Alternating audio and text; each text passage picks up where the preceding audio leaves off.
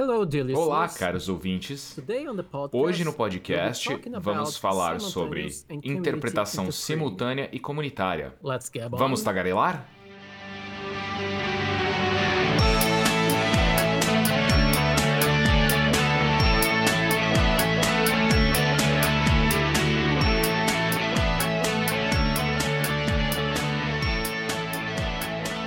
Eu sou Arthur Dias eu sou João Cortial. e esse é o Tagarelas Podcast. E este episódio começa de uma maneira bem inusitada, porque ele começa interpretado. Vocês já ouviram de algum podcast dessa forma? Nós temos nosso colega aqui, Tagarela Arthur Dias, que é um profissional de interpretação. É, João, mas eu nunca ouvi não, nunca fiz. Eu já fiz coisas para a Associação Brasileira de Podcasts, mas nunca um podcast interpretado em si. Mas além disso, temos outra coisa especial. Temos uma convidada muito especial aqui hoje. que também é uma profissional na área de interpretação. E o Arthur, graças a Deus, ele não vai mais se sentir sozinho nessa gravação. Então, hoje nós temos aqui conosco uma colega minha de profissão, Helena Langdon. Ela é intérprete. Vamos ver se eu, se eu tenho todas aqui as informações certas. Então, Helena, você é intérprete. Você tem uma empresa de treinamento de intérpretes, que é a Seven Sisters, né, de educação e treinamento, que tem um podcast também. Uma empresa Isso. chamada Acolá e a String and Can Multilingual Online, que é voltada para interpretação remota. E além disso, é professor da Universidade Massachusetts Amherst. É, é isso mesmo? Isso A- mesmo. Acertei a bio. Acho que sim, resumidamente sim. Olha só. Então, nossos ouvintes já podem ver que a gente tem alguém de gabarito aqui para conversar comigo. Não sou o único especialista da área aqui hoje, temos al- alguém de, de grande renome aí para conversar. E Helena, prazer ter conhecer você. Seja bem-vindos ao Tagarelas Podcast. Espero que goste do nosso bate-papo. Obrigada, obrigada. Será um prazer. Tô bem animada. Então, Helena, a gente vai começar com a, com a pergunta clássica do nosso podcast. Que é, como você se descobriu uma tagarela? Ou seja, alguém que gosta de comunicação, que queria trabalhar com comunicação ou com uma área relacionada a isso? Então, eu acho que foi já na adolescência, eu já estava pensando nisso, porque eu fui criada no Brasil, mas eu sou americano. Nasci nos Estados Unidos e vim para o Brasil quando era criança. Então, desde a essa idade, eu já estava vendo assim a- as diferenças de língua, né, de idioma, pensando assim como que as pessoas se comunicam, como as pessoas se comportam. E aí na, na adolescência eu comecei a dar aula de inglês e, e, e trabalhando com os alunos da minha mãe. Minha mãe é professora de universidade e tinha muito aluno dela escrevendo em inglês, então eu já estava ajudando o- os alunos a aprimorarem o que estava em inglês. E inclusive o português da minha mãe, que eu- a minha mãe não tinha o português antes de vir para cá. Apesar de ser tímida, naquela época eu era tímida, não sou mais. E mas eu era tímida, mas já era já era um pouco tagarela. E agora mesmo assim, no, no sentido clássico da palavra tagarela, eu sou super tagarela. Mas eu acho assim, em termos de comunicação foi foi bem por aí quando eu vi a, a possibilidade de conectar as pessoas e de se conectar com as pessoas através da, da linguagem, né? Eu acho que a profissão de intérprete é uma exterminadora de tímidos e criadora de tagarelas, porque eu também sou um ex-tímido e eu também sou tagarela no sentido clássico da palavra. Todos os convidados que a gente teve aqui que eram intérpretes falaram pra caramba, então acho que, que é uma linha comum aí da, da profissão, acho que é um desenvolvimento comum. Com certeza. E eu, eu comecei, na verdade, com tradução escrita e não gosto mais. Porque eu quero falar mesmo. Mas pode confessar por quê ou te- realmente é um tabu entre os, os intérpretes? Aqui eu sou, única, eu sou o único do trio aqui que não é intérprete, então sou o leigo aqui da galera. Então dá um desconto pra mim. O- Mas o porquê do quê? Do, do... De não querer mais fazer tradução escrita? Isso. Olha, eu, pra mim, a, a- eu comecei por tradução escrita e quando eu descobri a interpretação, que é oral, né, a tradução verbal, assim, eu eu gostei muito mais por causa da conexão entre as pessoas, ou seja, eu estou ajudando duas ou mais pessoas a se comunicarem em tempo real, na hora, assim, principalmente no começo da minha carreira como intérprete, eu trabalhava na área comunitária, então as pessoas estão em diálogo, né? Estão conversando uma com a outra. E o, o sentido da, da comunicação vai formando sentido ali mesmo na hora, né? Não é, não é aquela coisa estática que a pessoa escreveu, aí tem o tradutor que vem, vai ler aquilo, vai fazer sentido, vai tentar interpretar o que a pessoa falou para traduzir para outro idioma. Não, você no diálogo você está transformando e, e, e, a cada fala da pessoa você está transformando o significado, está construindo o significado. E, e o intérprete tem um papel mais visível, mais ativo e você vê o resultado do seu trabalho na hora. E, e a, além disso, você vai dormir à noite tranquilo. Tradução não, você faz a tradução, entrega e fica ali, ai, aquela frase, aquela palavra, deveria ter feito assim, vou, vou editar mais um pouquinho, remandar. Com interpretação não dá para fazer isso. Então você dorme tranquilo. Já fez, está feito, não tem melhorar só para a próxima vez, né? Isso é verdade. A, a, tradução você abandona, né? Você nunca termina uma tradução, você abandona a tradução escrita. Porque uma hora você é. tem que entregar e você nunca está 100% satisfeito. Nunca. E é. a interpretação você é forçado a abandonar, você não tem outra opção. Passou o momento ali, acabou, já foi, segue adiante. Exatamente. É, a menos, a menos que te peçam para pegar a gravação e digo, não, agora rete, reinterpretem. Eu imagino que isso não acontece. É, não, não acontece, mas hoje em dia está acontecendo uma coisa muito interessante e, e, não tão boa, na verdade, em termos de qualidade, que tem, tem gente pedindo para os intérpretes fazerem a, a interpretação ao vivo, mas é para gravar né? E aí para passar para as pessoas depois como um webinário, como um, um, seminário gravado, mas é com a interpretação e não, e não, não fica não fica a mesma coisa, né? Que você fazer uma narração, por exemplo. Só que tem gente querendo fazer do nosso trabalho uma narração. E eu até tive um, um, um cliente do ano passado que eu fiz em pessoa, um, uma fala de uma indígena ativista muito legal, assim, fiz a interpretação eu e um outro colega, e a gente fez um trabalho bom. Aí eles queriam que a gente passasse a gravação, editasse por cima do vídeo para né, para ter no arquivo deles. E eu consegui convencê-los a, a fazer legenda. Porque eu falei, olha, a gravação, como produto, eu acho que a, o, o, quem está escutando uma gravação do intérprete não aceita aquilo como produto aceitável. Assim, não, aquilo não é um produto bom. Você, na hora que você sabe que a pessoa está ao vivo com você, interpretando, você ah, psicologicamente você aceita. Não, é, não, não fica perfeito, mas você aceita. A pessoa está ali trabalhando. Agora, para você ouvir uma gravação, não é, não é a mesma coisa. Então, eu falei, não, vamos fazer legenda vai ficar bem melhor. E aí eu tive que escutar, eu tô falando isso tudo, João, porque eu tive que escutar a minha gravação, né, da minha interpretação. E, e fiz a legenda a partir disso e da transcrição do, do original, né? Então é. foi.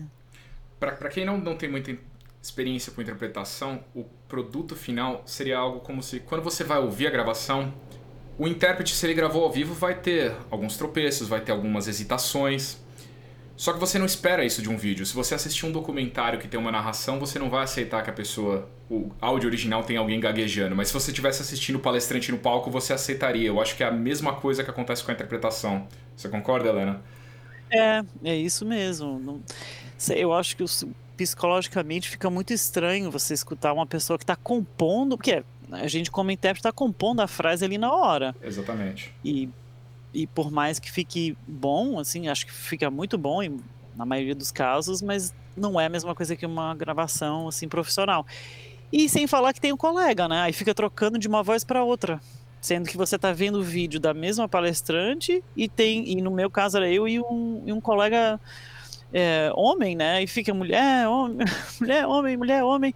Não é legal. Até para mim, enquanto ouvinte, seria muito estranho, porque vocês tocaram no ponto muito bom a sensação de qualidade. Quando você fala de uma locução de fato, você espera que não, o pessoal vai regravar um milhão de vezes até sair melhor. Eu vou ter um trabalho de edição, eu vou cortar algumas falas. E eu sei que vocês, na hora, têm que puxar aquele vocabulário, tem que puxar aquela frase na hora. E eu sei que não seria tão. Até para mim soaria, soaria estranho, eu como usuário, Mas já queria de antemão agradecer você e tirar já uma dúvida da diferença entre a tradução e a interpretação. Que eu, como uhum. leigo, não me parecia tão, tão clara a distinção entre um e outro.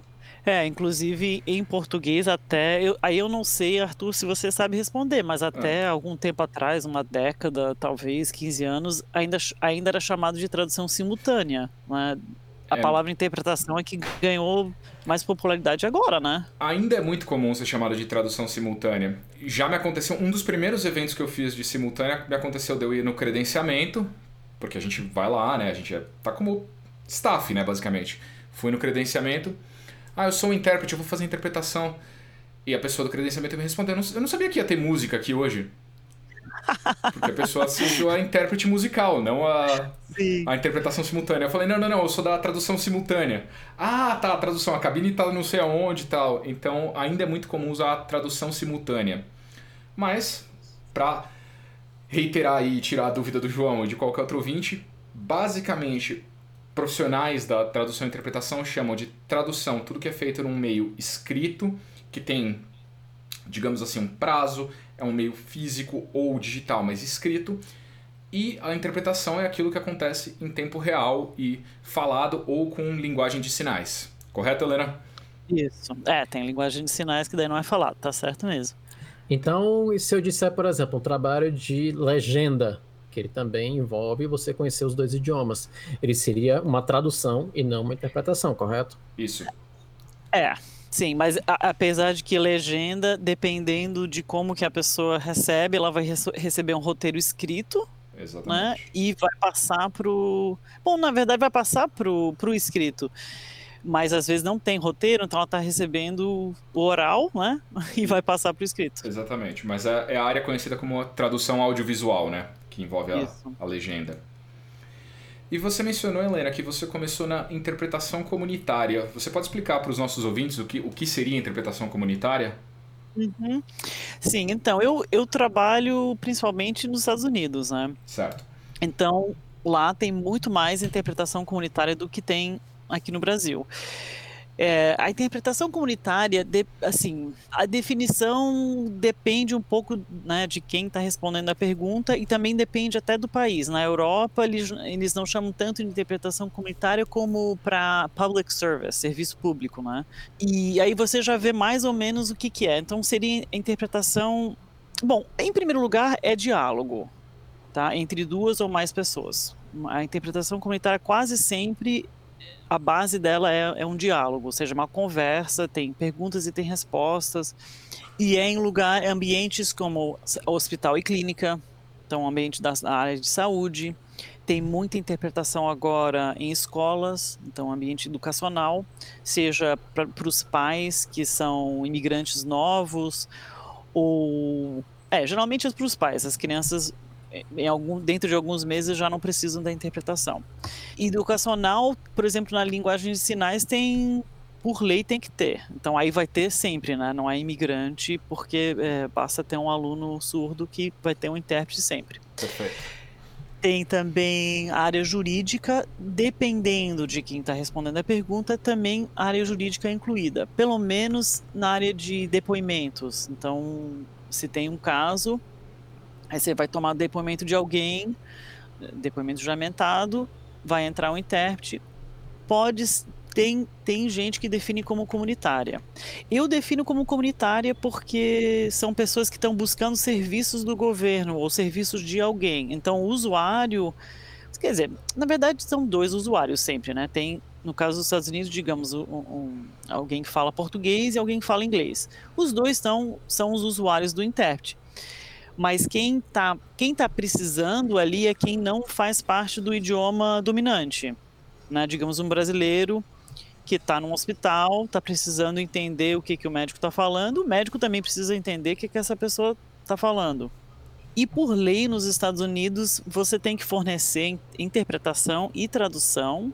Eles chamam de acesso linguístico, na verdade. Você tem que ter, você tem que dar acesso linguístico gratuitamente e com profissionais em qualquer ambiente que, que receba financiamento federal, do governo federal. Então, hospital, clínica, é, escolas, também, né? Universidades, uhum, tudo isso precisa, a não ser que seja privada e não tenha nenhum financiamento federal, mas todo mundo tem financiamento federal. Se você, você comprou um computador lá com alguma, algum financiamento, pronto, já é. E aí eles têm que fornecer de graça. Então, por isso que tem tanto trabalho e, e demanda para interpretação, já que no Brasil não tem uma lei assim, só, só para surdos, aí sim. Então, vem daí. Você comentou sobre essa diferença entre o Brasil e os Estados Unidos. Seria só apenas a lei que não obriga o Brasil a ter uma interpretação comunitária, ou você vê também outros aspectos para ser uma realidade tão distinta entre os dois países? Ah, eu acho que também tem a ver com assim a, a os padrões de imigração e a, a, o, o, grande volume de imigração nos Estados Unidos, que sempre tem muito imigrante, e o que acontece no, nos Estados Unidos é que tem muita, tem muita comunidade de imigrantes que existe há décadas, e aí vem um novo imigrante, vai para a mesma cidadezinha, que tem vários outros brasileiros, digamos, inclusive consegue trabalhar e, e ter toda uma vida. É uma vida limitada, mas é uma vida que ela não precisa falar inglês então, é, é, é muito mais difícil você aprender um idioma se você não precisa, em primeiro lugar. Segundo lugar, quem vai para os Estados Unidos, digamos, comparando entre o Brasil e os Estados Unidos, quem vai para os Estados Unidos em geral vai fazer o quê? Vai, vai trabalhar. Assim, 99% dos brasileiros que migram para os Estados Unidos vão trabalhar. E, e se eles são imigrantes de baixa renda ou imigrantes até que entraram de forma ilegal, eles vão trabalhar dois, três turnos por dia, sabe? Estão trabalhando pra caramba, estão ralando ali para mandar dinheiro pra família, para se sustentar. E não tem tempo de, de fazer um curso de inglês, não tem tempo de, de aprender o idioma. Então, e, e ficam realmente muito mais isolados. E né, nesse isolamento eles não aprendem o idioma. Já a imigração para o Brasil não que eu seja especialista né, de, de, nessa área, mas pelo que eu entendo é, é, é bem diferente. Quem vem para o Brasil vem, não tem como sobreviver aqui sem português, é bem difícil. Né? Ninguém sabe inglês aqui na rua, assim, em geral. Talvez em São Paulo, sim, no Rio, eu imagino, mas vindo para outro lugar, você vai falar inglês, a maioria tem um inglês macarrônico, assim, não vai, você não vai conseguir ter uma vida, você não vai conseguir trabalhar. Concordo. E, e não tem uma comunidade assim tão isoladora. Então, acho que parte do, da, da, falta de demanda ou de, de procura também é isso, que acho que quem vem para cá aprende o português mais rapidamente. Assim, eu estou falando isso como eu falei, não sou especialista. Eu, eu sei que quando teve o problema na, no Haiti, que foi o que um terremoto, né, alguns anos. Isso. Veio muito imigrante haitiano para o Brasil e, e aí sim tinha tinha problemas, né? E eu fiz um trabalho, comecei a tentar fazer um trabalho com uma colega, a Milene Queiroz, que trabalhou nessa área, vendo sim, a, a interpretação de, na área de saúde aqui no Brasil. E ela fez entrevista com, com administradores de hospitais, por exemplo, para ver o que, que, eles faziam quando vinha um paciente haitiano. Né? O que, que vocês fazem quando vem uma pessoa que não fala português?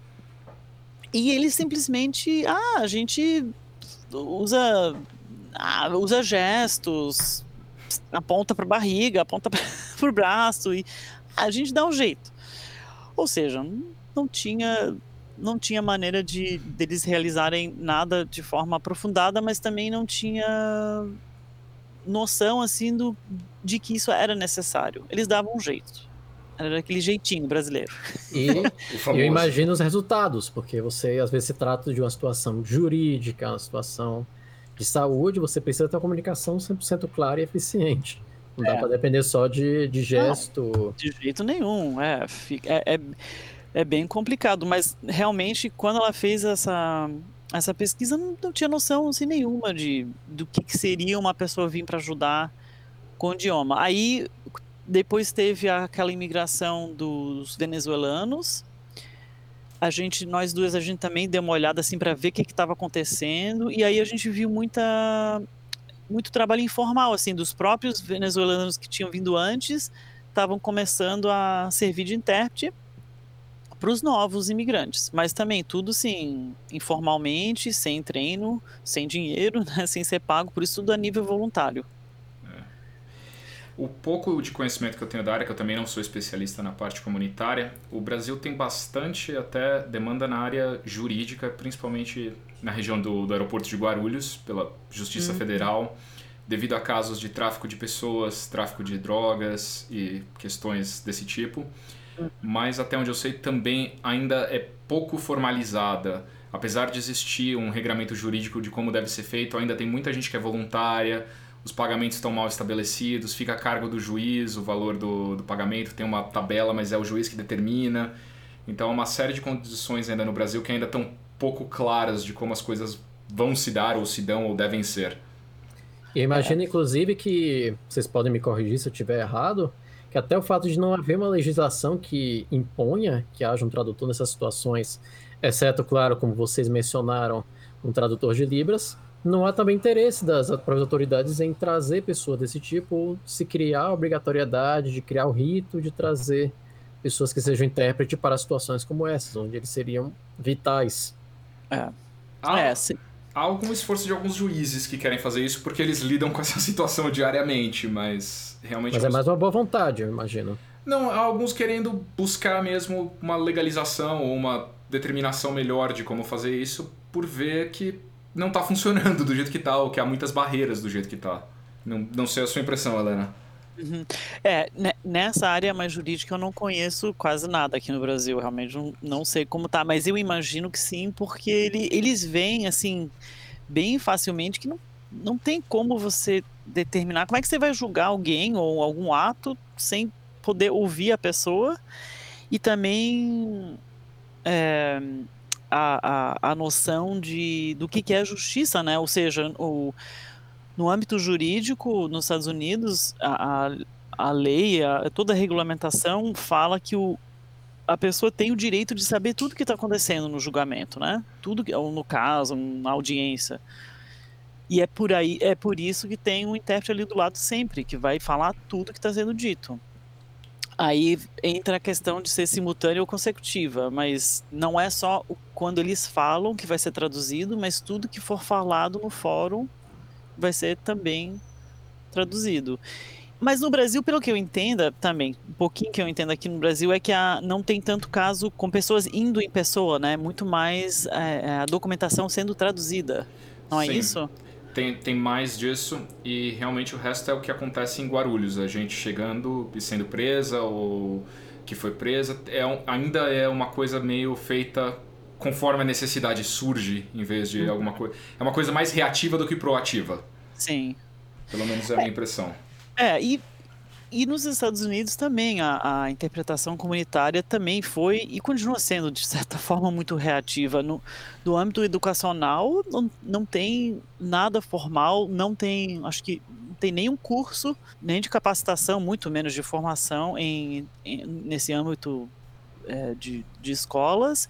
E nem nome direito. Ainda tem muita escola que é, que tá pede tutor. Tutor no sentido de inglês né? Tutor. Alguém uhum. para ajudar e, e, eu, quando eu cheguei, quando eu voltei para os Estados Unidos em 2003, é, 2003 eu fui, eu fui contratada como um tutor, né? Com, não sei se é tutora em português, acho que não, né?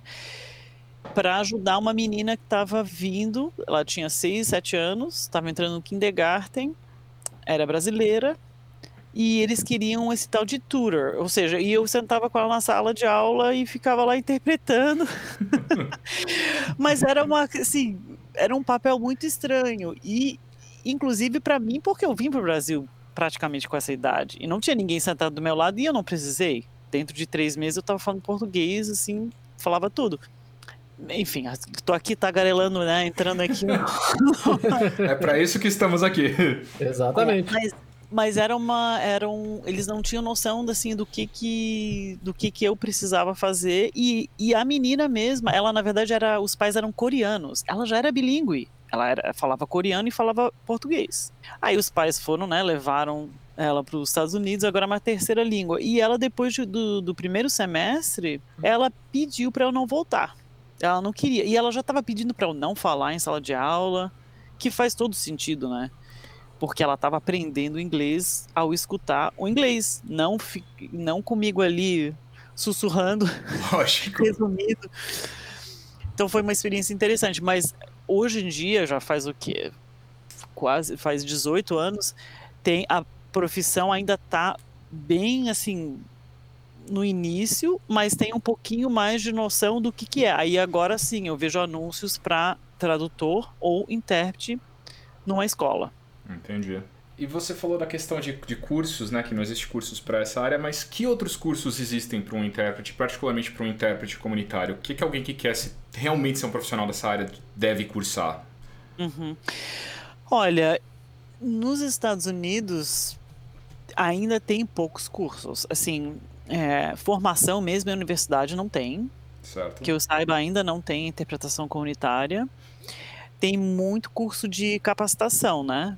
É, mas são são bem curtos. A, a, duração, assim, o mínimo que a gente fala para interpretação na área de saúde agora é, ainda continua sendo 40 horas. Ou seja, não é nada. Você faz em uma semana e, e é o mínimo que se exige para trabalhar para se trabalhar no hospital.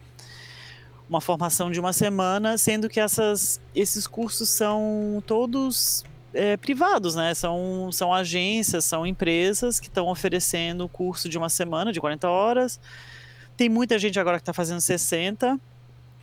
E, e aí também tem cursos em, em universidades, como a universidade onde eu trabalho, que você faz um semestre, dois ou até mais. A Universidade de Massachusetts Amherst, onde eu leciono, tem um programa é um programa de certificado, né? Que a gente fala. Os meus termos em português, assim, nessa área são todos meio.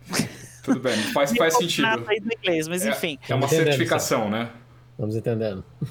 É, certificação. Pois é, certificação. Aí é que tá. Em inglês a gente lutou, continua lutando, porque é, por esse termo em inglês, porque certification, certificação em inglês, é diferente do de ter um certificate, de ter um certificado. Ah, entendi. e a gente, assim, primeiro dia de aula em qualquer curso, olha, vocês vão receber um certificado, né? Isso em inglês. Vocês vão receber um certificado. Não diga para ninguém que vocês são certificados, que vocês, né, that you're Nossa. certified, que vocês são credenciados, porque aí é outra coisa, inclusive só tem na área de saúde. Mas enfim, é, são, é, são programas que você recebe um certificado depois de fazer tantas eh, disciplinas, né? Seja certo. uma, às vezes é só uma de um semestre, ou de 60 horas, e às vezes são vários. Na, na Universidade de Massachusetts Amherst, você tem que cursar, acho que são. Acho que dá para fazer em três semestres, acho que são. Ai, ai. É, talvez ter 30 créditos, talvez, sendo que cada, cada disciplina, em geral, são três créditos. Tá. Não, talvez não seja tudo isso. Mas enfim, é... e a pessoa faz as várias disciplinas e aí recebe um certificado. Mas não tem nenhum, é, não tem nenhuma exigência, não tem nenhuma legislação, não tem nada para o que define o que, que é um profissional, o que, que é uma pessoa capacitada. Isso não tem. Que é claro, é um ponto fraco, assim, é um, acaba sendo que é, vai muito pelo mercado. Certo. Tem ainda muita gente que, que não sabe como contratar um, um profissional, acaba contratando qualquer um, e muita gente no mercado sem experiência, sem noção do, do que fazer. Então, as associações profissionais têm um papel bem importante nessa área. Aí nos Estados Unidos tem a associação para intérprete médico, né, intérprete na área de saúde, e tem uma, tem uma muito forte também na, na área jurídica. E, e são as associações que meio vão orientando e formando, assim, é, não, é, não é regulamentação, mas vão formando assim a, as diretrizes do que é ser um profissional. Seriam boas práticas, né? Porque não há. É, as boas práticas, a, o, o, código de ética, né? Um, um, código profissional, assim, do que fazer. Uhum. E, e aí cada pessoa contratando vai, vai vendo mais ou menos por aí. Então, por exemplo, Massachusetts, que já tem pelo menos três, quatro décadas de, de desenvolvimento, assim, de associações profissionais, de... É, é, começou realmente por aí. E Califórnia também e aí também vai pela imigração, do, do padrão de imigração nos Estados Unidos, né? Esses dois estados, eles têm muito mais regra, têm muito mais exigência para quando você vai entrar no hospital para trabalhar, por exemplo. Você não entra no hospital para trabalhar como intérprete sem ter pelo menos as 60 horas de, de formação, que nem é muito, né? Não é nada, mas enfim. Sendo que se você vai para Idaho, Ohio, Iowa, esses estados no meio dos Estados Unidos que não tem nada, que claro que tem muito imigrante, mas não tem não tem assim associação profissional, não tinha, né?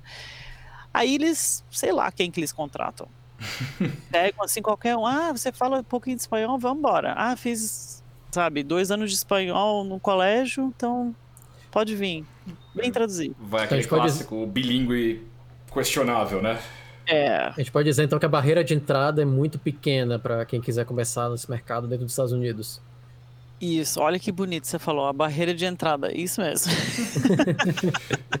é bem. É, é, quase não tem barreira, que é preocupante, né? Porque no âmbito assim, no, você está li, literalmente tem a ver, você está lidando com vida e morte, né? É. Correto. A saúde da pessoa.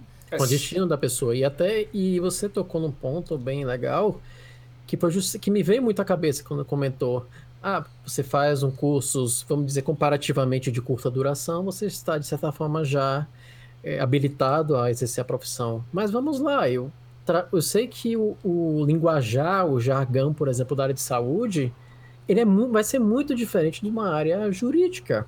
Uhum. Então, eu, nem, eu fiquei imaginando na minha cabeça, de, poxa, será que são cursos realmente muito específicos por área?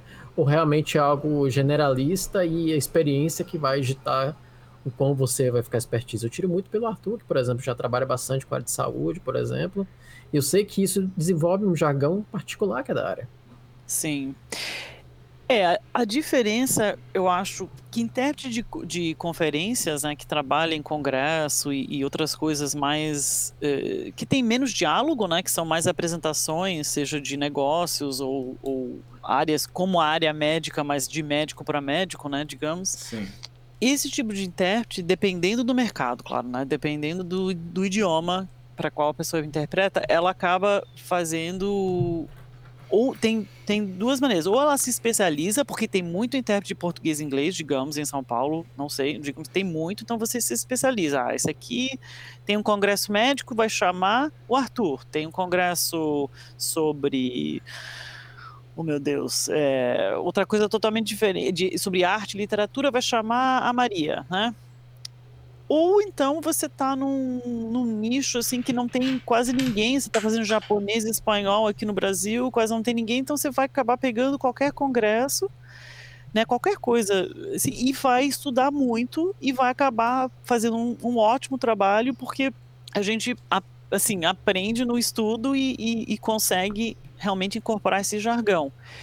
Já na área de interpretação comunitária, é o difícil, o desafio não é tanto linguístico. Assim, realmente não é, em geral, para quem já, assim, claro, você tem que dominar os dois idiomas, não tem nem e você realmente tem que dominar os dois. Não pode ter um, um idioma mais passivo, como se faz na Europa, que você tem uma, uma língua C, que eles dizem que você realmente só ouve e interpreta né, para o outro, outro idioma, mas que você não consegue falar tão bem, não.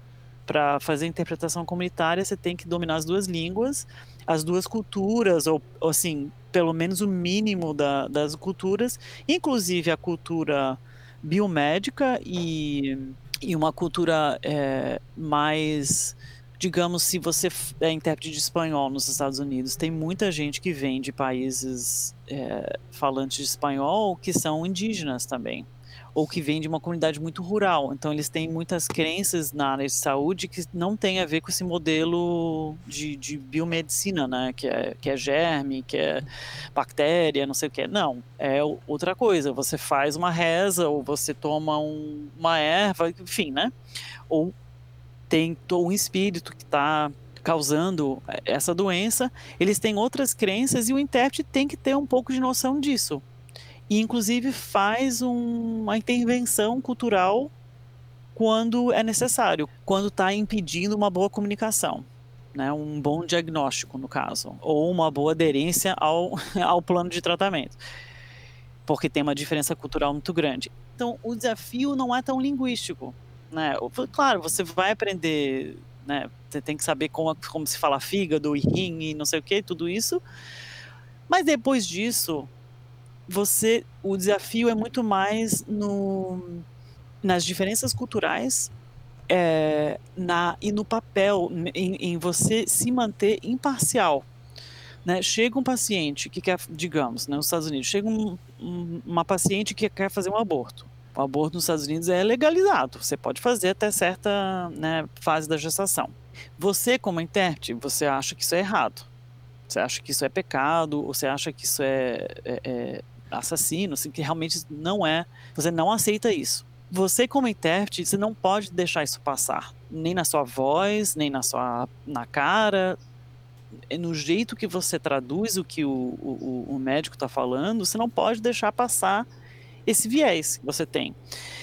Eu estou dando um exemplo bem simples, mas é, essa questão de imparcialidade é bem importante na, nesses contextos. E também saber o seu papel.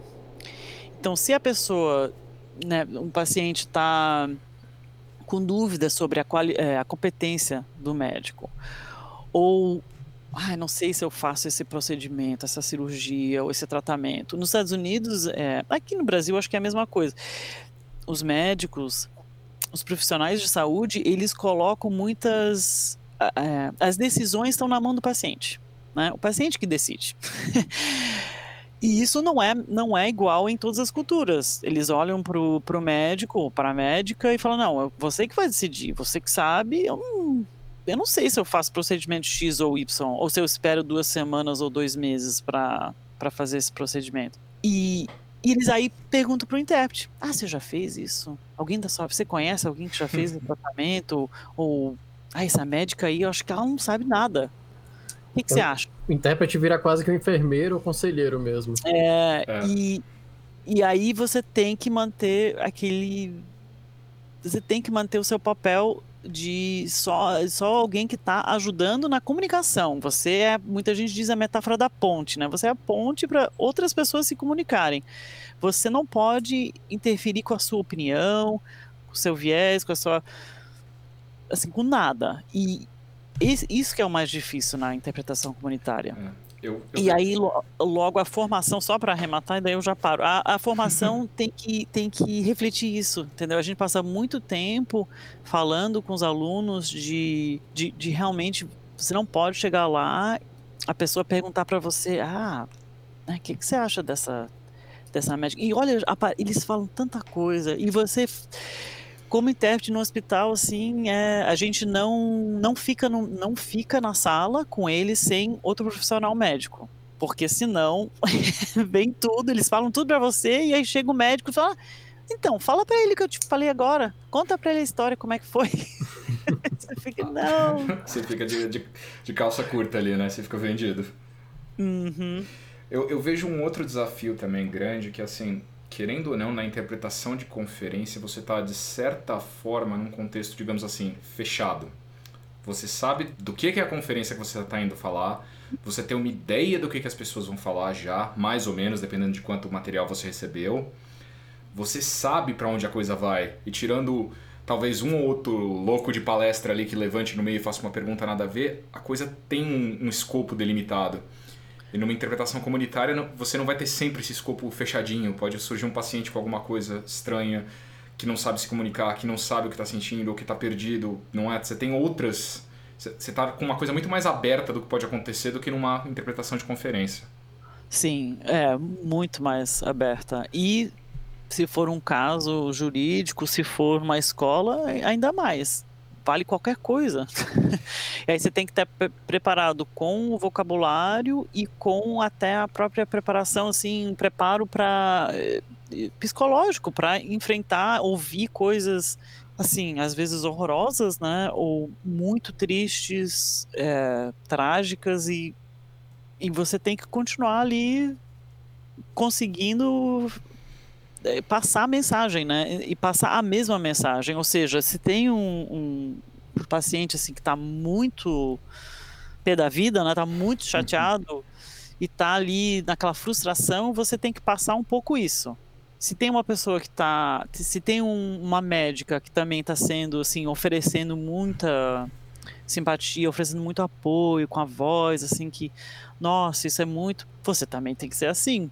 E, e, e se não, se você tem uma médica que é mais fria, que não está dando muita bola, você também tem que não pode compensar por o que você vê como uma falta né, de, de empatia por parte da outra pessoa, que você nunca sabe. Tem, às vezes eles têm pacientes que têm certos, certas condições mentais que, que tem toda uma técnica de você tratar o paciente com mais frieza, porque você sabe que é assim que você vai conseguir um respeito, ou você vai conseguir, sei lá, o que do paciente e não pode vir uma intérprete que está achando assim, ah, eu estou precisando ser mais carinhosa, estou precisando ser mais brasileira aqui com esse cara, porque esses americanos são muito frios, não sei o quê.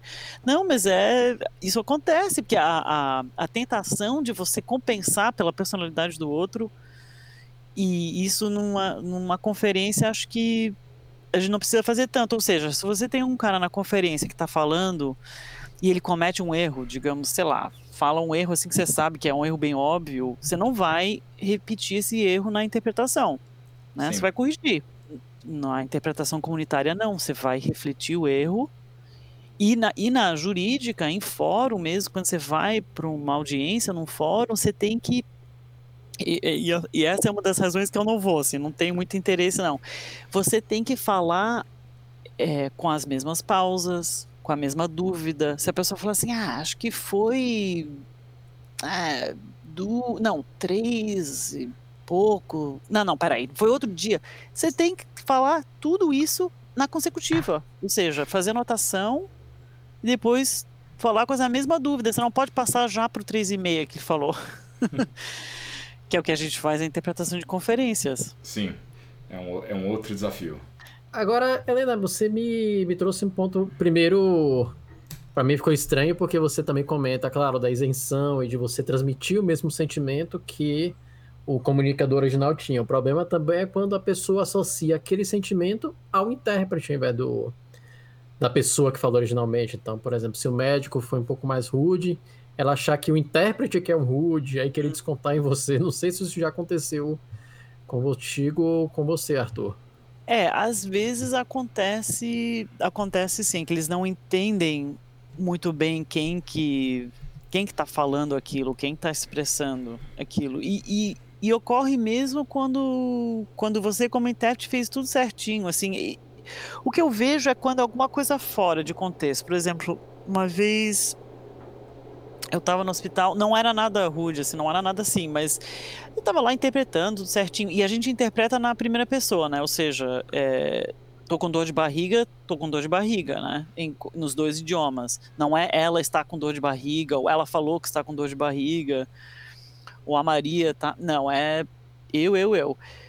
E, e eu tava ali né, interpretando sempre assim. Aí chegou uma hora que eles estavam falando de como que o paciente ia voltar para casa. Aí tinha, acho que, é, sei lá, digamos que era irmã do paciente estava ali e falou, né, eu vou levar. E aí eu falei, eu vou levar. Eu não sei se foi porque eu usei a mão, do jeito que ela usou a mão, ou se foi, como no tema não era a saúde dele, a, a enfermeira olhou assim para mim, sabe aquele, a gente fala em inglês, double take, ela olhou assim, peraí, virou a cabeça, você vai levar para casa? sabe? Aí eu eu falei, não, eu apontei pra irmã, né? não, ela fala, vai levar pra casa.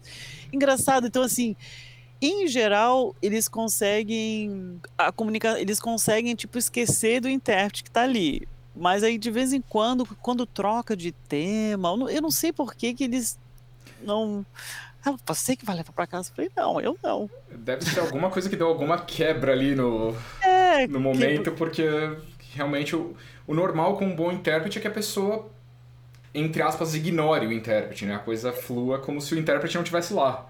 Exatamente. É. E aí, nessa hora de.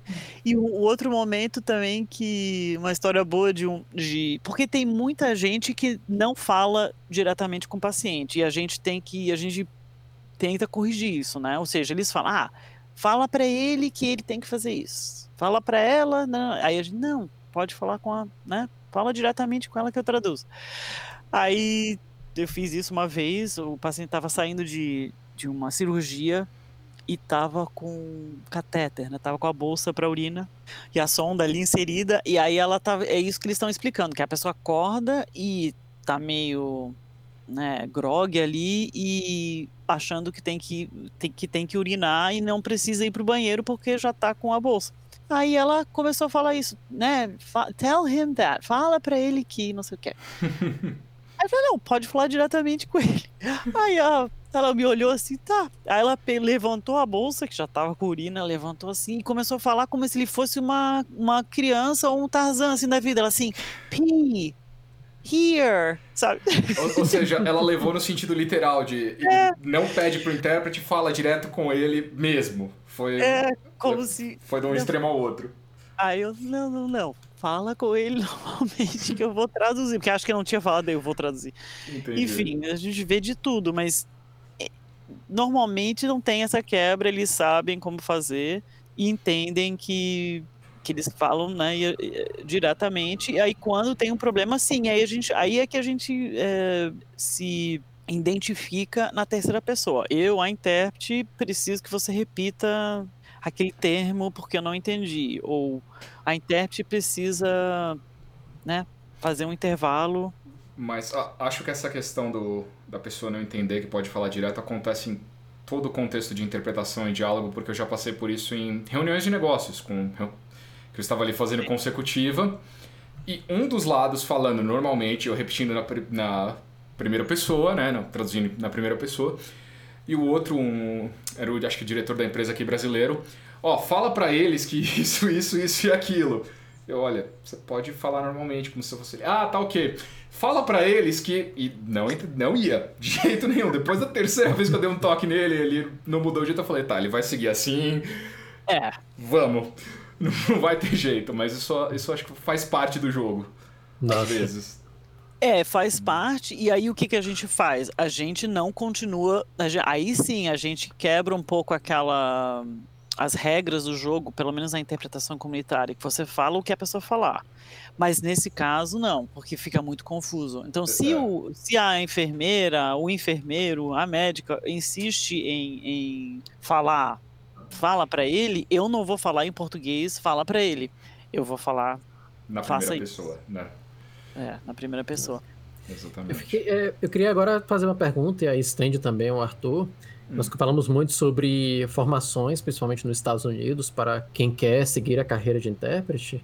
Se sente alguma diferença aqui no Brasil? É, é mais exigente? É menos exigente? Qual é o olhar de vocês na formação aqui no Brasil? Olha, eu acho que a formação aqui no Brasil tem pouca coisa para interpretação comunitária. Você acha coisa para interpretação de conferências. Você vai ter cursos livres, como o da Brasilis, do Alumni e alguns outros e cursos universitários e de pós-graduação, mas eles têm como, por exemplo, o meu curso universitário, que foi o da, da Uninove, tinha matéria de interpretação comunitária, tinha inclusive um grupo de pesquisa da faculdade em interpretação comunitária. Mas um curso inteiramente voltado para interpretação comunitária, até onde eu sei, não existe aqui no Brasil. Existem pequenos cursos também. O pessoal da Alumni traz alguns cursos de interpretação da área de saúde dos Estados Unidos aqui para o Brasil. Mas fora isso, até onde eu sei, não há também uma, uma formação bem estabelecida para isso. É, não, acho que não tem. Na Europa tem, que eles, como eu falei, eles chamam de né, serviço público, interpretação para serviço público. Aí tem vários, vários países europeus, mas não não tem nos Estados Unidos e acho que não tem aqui. Como você falou, só esses né, curso livre, privado, tem I2B, tem uns cursos, Sim. mas não é uma não é uma formação, né? Não é uma graduação. É, exatamente. Após... É, isso na área de, de interpretação comunitária. Se for de conferência, aí é, é outra história. Eu, eu acho, inclusive, que no Brasil tem mais opção e maior qualidade até do que nos Estados Unidos. Nos Estados Unidos tem pouquíssimos cursos universitários. É, de... é a impressão que eu tenho. A minha pesquisa na universidade foi exatamente sobre formação de intérpretes e você tem a oferta na Europa é imensa, porque eles têm todo um padrão muito alto né, de como uhum. tem que ser feita a formação do intérprete. No Brasil você tem bastante curso livre e alguns de, com uma qualidade bastante boa. E nos Estados Unidos eu vi menos coisa. Você tem acho que o. O, o instituto lá na Califórnia, né? O. Monterey, é, o Monterey, que agora Monterey. não é mais Monterey, agora é, é. Oh, meu Deus. Eu não lembro também, mas. Eles é... fizeram lá uma filiação com outra faculdade Exatamente. e aí você não pode mais falar Monterey. Mas que é, era até pouco tempo o famoso Sim. Monterey Institute. Sim. Que é, um, é, bastante, é bastante famoso no meio da interpretação, pelo menos para mim sempre Sim. me falaram bastante dele, mas fora isso, acho que há poucos cursos que são muito conhecidos nos Estados Unidos, né? É, tem, tem esse do Monterey. É, tá, tá na ponta da minha língua. Middlebury. É o, Isso. É o Middlebury International Institute at Monterey, ou é algo assim, mesmo. que eles mudaram o nome. Mas sim, esse curso é muito conhecido, mas é em cinco idiomas somente, né? Só é. os idiomas das Nações Unidas. Depois, então não tem para português, por exemplo. Aí tem, agora tem um novo na Universidade de Maryland, que, que eu acho que eles têm, acho que um mestrado também, em alguns idiomas, e tem alguns para espanhol. Está começando a ter no Texas, e alguns outros estados têm graduação até para interpretação inglês e espanhol. É, mas é... é... bem raro, é bem raro. Aí é. tem, o, tem a Glendon, mas é em Toronto, é no Canadá. A Glendon é no Canadá, né? É, é, curioso que a última vez que eu viajei para os Estados Unidos eu conheci um intérprete de ASL, né, que é a linguagem de sinais dos uhum. Estados Unidos, e ele tinha se formado na faculdade em língua de sinais interpretação de sinais. E eu perguntei para ele se ele conhecia alguma formação de espanhol ou português, ou de alguma interpretação comunitária simultânea. Ele falou: Sabe que eu nunca tinha pensado nisso? É estranho que não tenha.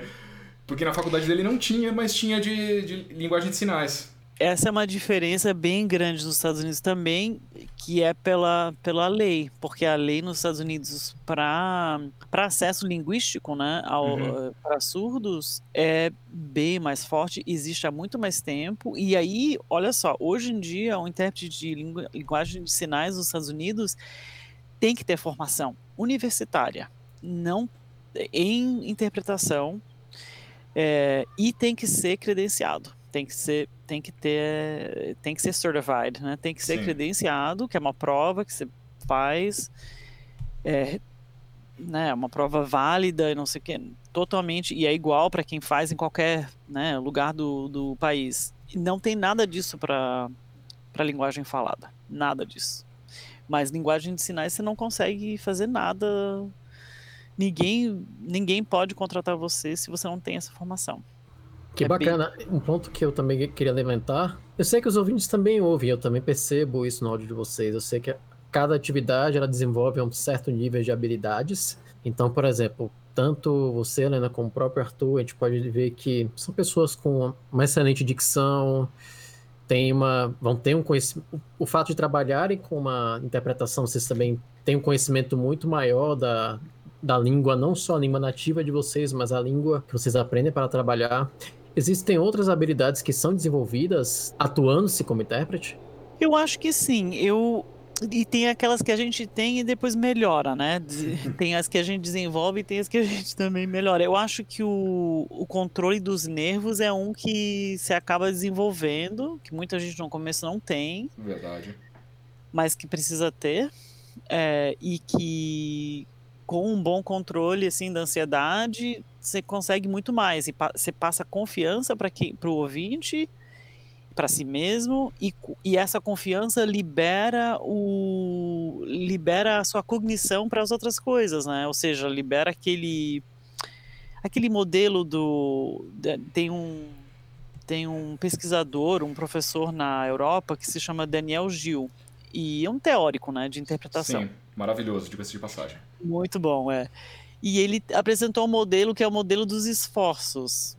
E, e, fala de, dos esforços cognitivos que a gente faz na interpretação. E assim, resumindo, de forma bem simples, você tem que economizar né, tudo que você puder né, é, a nível cognitivo, porque senão você não consegue. A gente tem uma capacidade, né, tem um limite do que a gente pode fazer ao mesmo tempo, e se você estiver nervoso, o racional vai embora, né? É. Você não consegue pensar em nada. Então, tem que desenvolver essa habilidade de, de, de, de controlar e de, de realmente ficar totalmente confiante que você vai conseguir, você está fazendo um trabalho maravilhoso, porque aí você vai fazer um trabalho maravilhoso. Porque na dúvida não sai. Assim, é. na dúvida, realmente, se você falar, acho que não tá bom, vai sair na voz, ou vai até sair a palavra errada. É. Eu acho que outra coisa que pode ser desenvolvida, que talvez não seja, não precisa começar com isso, é a curiosidade. Ah, sem dúvida. O intérprete tem que ser curioso, tem que querer entender as coisas um pouco mais a fundo, um pouquinho mais uhum. além. Isso do tradutor também, né? Não só no, no intérprete. A gente é. acaba tendo que desenvolver isso. Uhum. E, o, e o tal de delivery, né? Que é a, a como você falar em público, né? De é. como você. Né, Eu acho que aí a gente começa a ter muitos contatos com. Tanto com quem fala em público profissionalmente e comunicadores em geral. Acho que tem várias habilidades aí que entram em comum, como. Bom, a, o fato de ter controle dos nervos já é um para você ter confiança de falar, você saber o que a gente brinca que é o pensar de boca fechada, né, para não ficar soltando é, um e várias outras gaguejadas. Uhum. Você tem que aprender a ter uma escuta ativa para realmente entender o que a pessoa está querendo dizer, o que, que ela está passando, principalmente num contexto de diálogo, né? Você, uhum. você tem que ter quase a habilidade ali de uma tipo a comunicação não violenta, saber ir a fundo no que a pessoa quis dizer, nas necessidades. Acho que são algumas das habilidades que a gente acaba desenvolvendo para se tornar um bom intérprete que se aplicam à comunicação em geral, né? Isso, é, é o, é o, o escutar mais que falar, né? No, no caso, assim, que você te, realmente tem que eliminar a sua opinião e até, até às vezes, a, a, lógica interna. Ou seja, se você começar a duvidar do, da lógica da pessoa, você também não vai conseguir interpretar da forma que ela falou. E no, no âmbito de, de interpretação comunitária, teve uma vez que eu estava, eu falo bastante desse exemplo, mas eu estava trabalhando com uma médica e uma paciente que estava grávida, e a médica estava orientando essa menina de, de como mentir para a família sobre as razões pelas quais ela não ia amamentar o filho que é uma coisa muito estranha. Né? Nos Estados Unidos é muito estranho um profissional médico não recomendar a amamentação. Né? É, no Brasil também seria bem estranho. É, no Brasil também seria. E, e, e até assim, ajudar a pessoa com um plano de, do que falar, do que, que seria a desculpa dela. E eu, então, assim, eu ali estava interpretando, estava conseguindo interpretar, porque como eu falei, assim, desafio linguístico não, né, não, não tem muito. Mas eu estava assim, não estava entendendo o contexto, não estava entendendo essa situação, né? Da onde que estava vindo essa, essa mensagem, né? Uhum. Eu tive que, que parar. Não sei se eu, eu que parei, acho que teve um intervalo, teve alguma coisa que ela saiu da sala, eu saí atrás. E aí perguntei, assim, falei, tem alguma coisa estranha, eu não estou bem entendendo, assim, parece assim que tem alguma coisa que eu não que vocês estão escondendo de mim, porque eu não, enten, não tô entendendo muito bem. Aí ela falou: Ah, mas é, eu tenho que manter sigilo né, da paciente, eu não posso falar. Eu falei: Não, mas eu, como intérprete, eu, eu também mantenho o mesmo sigilo, eu tenho o mesmo compromisso, eu não saio daqui falando nada. Mas se você, né, você não pode ficar sem me falar o conteúdo. Ela falou, né? Aí a, a, ela tinha uma, ela tinha, ela é, dá para falar porque isso faz muito tempo, enfim. Ela tinha AIDS a menina. E, e era toda uma, uma, um, uma estratégia para ela. A família não sabia. E ela não podia amamentar o bebê, né? Por causa disso, mas eles estavam. Então elas estavam com estratégia de como falar para a família para não ter que falar o que estava acontecendo de verdade, mas acharam que podiam fazer isso e sem me informar. Eu acho que o, o foco no público é outra, é outra habilidade parecida entre a gente e comunicadores em geral. Essa ideia de com quem que eu estou falando, né? Quem está me ouvindo e quem está falando. É, e aí você consegue passar as outras partes da mensagem que não são necessariamente as palavras, né? Sim, o, o subtexto, né? Isso, o subtexto. E nisso eu percebo o quanto eu converso agora com dois excelentes comunicadores.